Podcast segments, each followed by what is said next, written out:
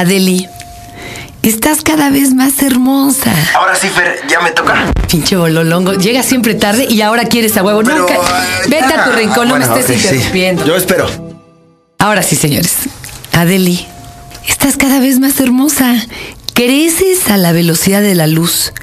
Lo primero en que se te nota es en los cachetes y en las pompis. Y de hecho, como eres cada vez más bella, nadie va a creer que eres mi hija. Es más, van a pensar que fue donación de óvulo o algo. Pero eso sí, de la mitad para abajo ahí sí nos parecemos. es lo único que sacaste a mí. Fíjate que estoy pensando, Adeli, que tienes el superpoder de las ranas de Marte de Asimov, que con sus ojos te desarmaban. Era imposible hacerles daño a seres tan hermosos, tan tiernos, con mirada tan ingenua. Y sin embargo hoy te dedico un Tao a tu primer catarro. Este, es el podcast de Fernanda Tapia por Dixon Prodigy MSN. Para quienes no están metidos en estos menesteres, cada X número de semanas los bebés tienen crisis de crecimiento y comen como locos. Se mueven como locos y la verdad es que los padres nos volvemos locos. Bueno, más bien ya estamos locos y vamos pa' pendejos, pero bueno, en medio de una de estas crisis yo me agripé. Luego se la pegué a tu papá. Y claro, pues al final caíste tú. ¡Horror! No mames, darte la medicina era algo imposible. Sacarte los moquitos con bombilla roja que nos dieron en el hospital, no, pone a hablar. Pegabas unos chillidos. Me sentía torturador sudamericano o de la época de Echeverría frente a estudiante manifestante, man. Eran las 3 de la mañana y los mendigos chillidos llenaban el departamentito con un sonido único y omnipresente. Papá y yo ya de planos nos hincábamos en señal de adoración y decíamos, perdónenos su majestad por las ofensas conferidas a todas nuestras imprudencias. Y así estábamos cuando de pronto se hizo el silencio. El horizonte, el mundo entero, todo se borró.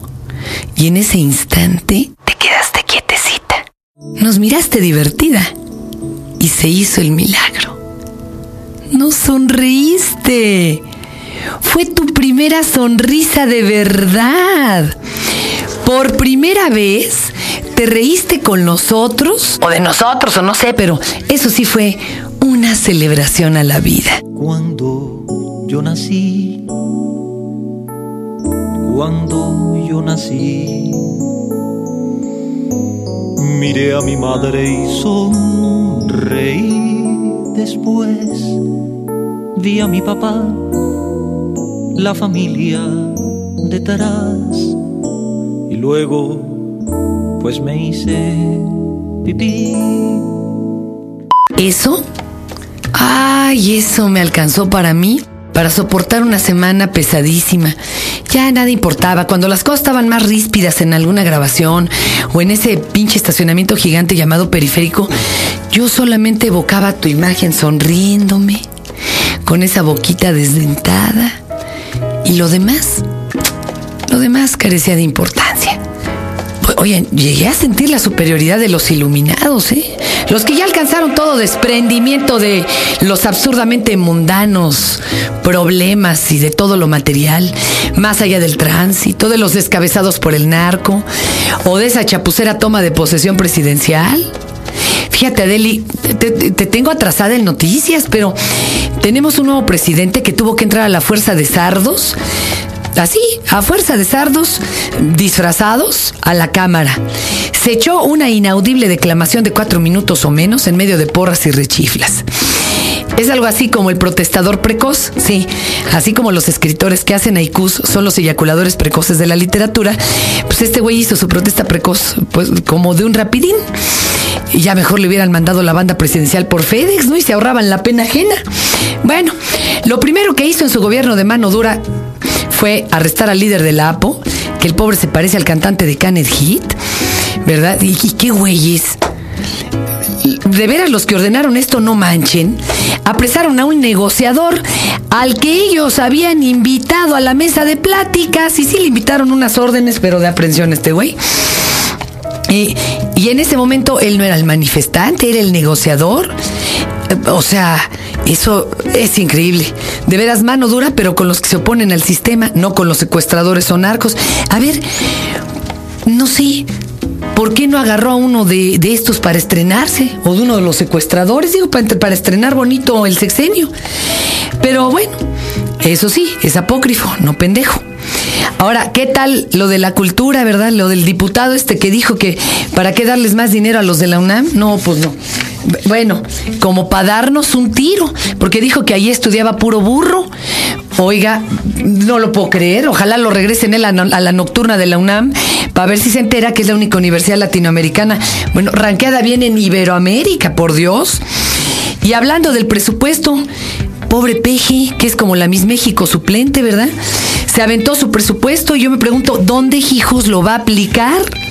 Ya lo presentó y le está pasando la cachucha a todos los de su partido para juntar los sueldos del gabinete alternativo.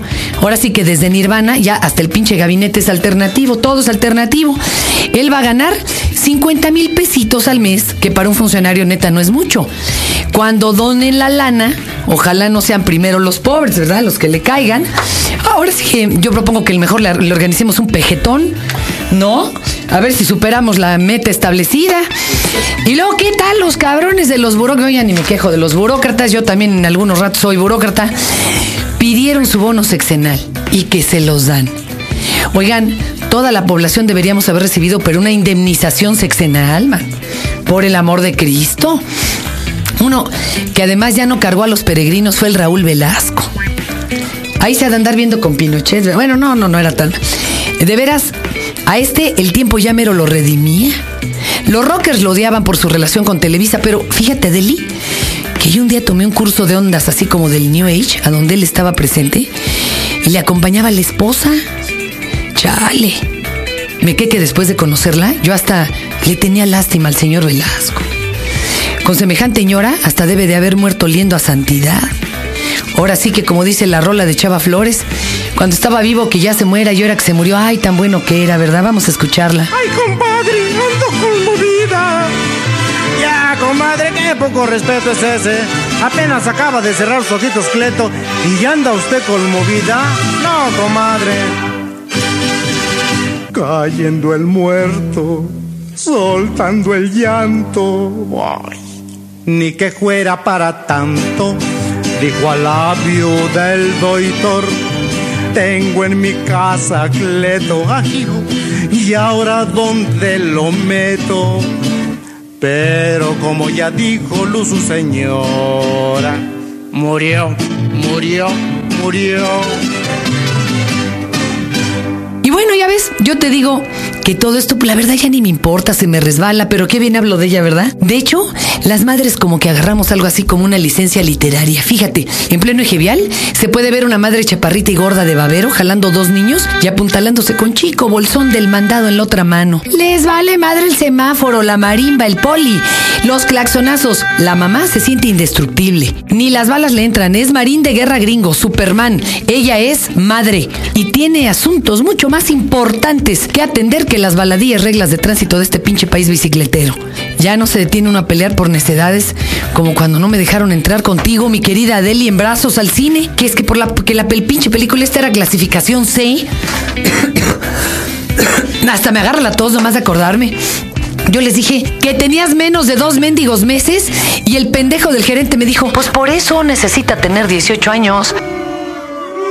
Oiga, si lo único que va a ver en la sala es mi enorme teta durante dos horas. Bueno, cuando te vuelves madre, tampoco pelas las incongruencias de la tele. Por ejemplo, hay una modita de anunciar a gritos ofertas de muebles y salas con melamina de ponderosa y escogen pura gritoncita nalgona de los elencos B de las televisoras. No a las ligas mayores, pura segunda fuerza. Gritoncitas y bien petaconas. Pero ¿para qué las escogen petaconas si eso es lo único que nunca sale a cuadro en el comercial?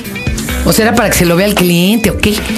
Uno como madre, pues ya está más allá del bien y del mal. Yo, por ejemplo, vivo ahora más estresada que nunca, porque debo extraerme la leche necesaria que tomarás cuando me ausento a grabar o a los programas, y ahí voy en el carro bombeando la leche. El otro día hasta me la saqué en un taxi. Y el pobre chofer solo me miraba de reojo por el retrovisor, así bien intrigado. ¡Ay, qué carajos iba haciendo! Eh, Yo ahí medio agachada, ¿qué sería una depravada masturbándome en su unidad o qué, verdad? En otra ocasión, estaba yo amamantándote en casa y claro, que suenan dos teléfonos y el timbre, todo junto, así suele suceder. Y digo, momentito, los dejo descolgados, te pongo en la cunita, corro a abrirle al vecino, pobre cuate. Nomás veía yo cómo dirigía la vista al techo sin atreverse a bajarla.